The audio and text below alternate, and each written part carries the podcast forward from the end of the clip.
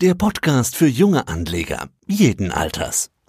Christian Drastil, CEO vom Börse Social Network in Wien und neuerdings Liebhaber von börsegeschichte.at. Börsegeschichte.at. Was planst du da? Ist es eine Reise in die Vergangenheit mit Börsengeschichten? Ab wann beginnst und wie weit geht es in die Vergangenheit hinein?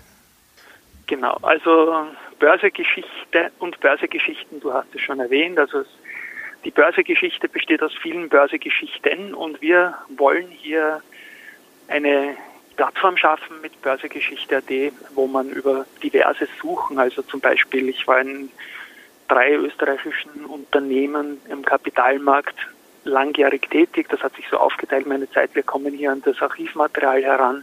Wir werden auch an Archivmaterial von anderen Playern, zum Teil auch aus dem halbstaatlichen Raum irgendwie rankommen. Also ein wirkliches Kapitalmarktarchiv für Österreich schaffen, um die großen Stories, die den Markt geprägt haben, einfach vor den Vordergrund zu bringen. Wichtig ist, das sind Dinge, die sind bereits passiert, die verändern sich auch nicht mehr und soll irgendwie die Zusammenhänge zeigen in einem Kontext auch europäisch und vielleicht die Rolle des Kapitalmarkts in der Genese. Wir wissen, der ATX ist am 2. Jänner 1991 mit einem Startwert von 1000 Punkten gekommen, hat dann mal die 5000 Punkte gesehen. Seitdem wir beide Börsenradio AT und Interviews machen und kooperieren, sind wir immer so in der Range zwischen 2500, ein bisschen über 3000 und dann wieder ein bisschen drunter, wenn wir den Ausrutscher im März auf die 1600 Punkte mal vergessen. Und jetzt sind wir wieder bei diesen 2200, 2300 Punkten.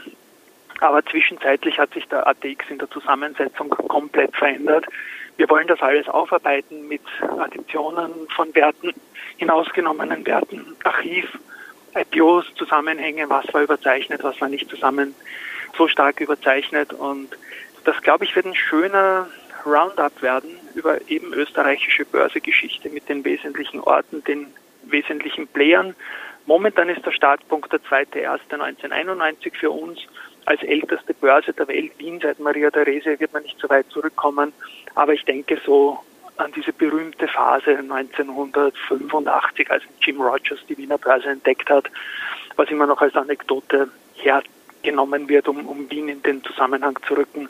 Das wird so der Punkt sein, wo wir beginnen werden, unser Archiv mal komplett zu haben, bis dahin nach hinten.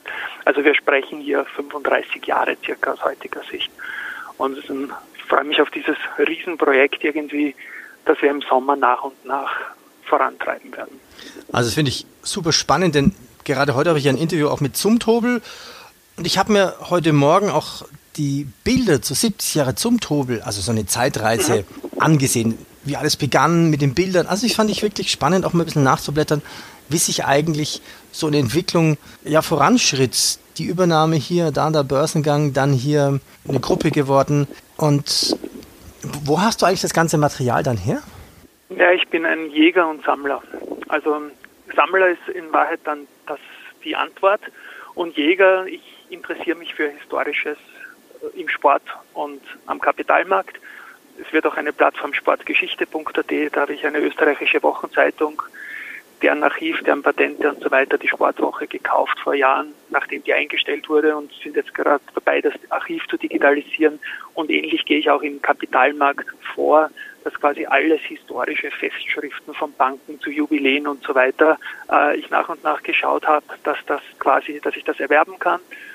Und so ist über die Jahre auch mit den ganzen eigenen Artikeln, ich bin da jetzt doch schon seit 1997 journalistisch tätig, war vorher in einer Bank, haben wir diese ganzen Jahrbücher, als es noch kein Internet gab, aufgehoben. Und da gibt es dann durchaus mal Dinge, wo man angerufen wird, als Verdächtigster, wenn man mal was Historisches sucht, dass ich das haben könnte. Und jetzt haben wir das Ganze halt irgendwie begonnen zu digitalisieren und, und dieses Hobby auch irgendwie in einer Suchmaschine zu unterlegen. Und wer weiß, vielleicht gibt es auch unter Anführungszeichen Abfallprodukte dann im Print für diverse Anlässe oder Festschriften. Christian, spannendes Projekt. Ich danke dir. Danke. Ich danke dir, Peter. Der Podcast für junge Anleger jeden Alters mit Christian Drastel.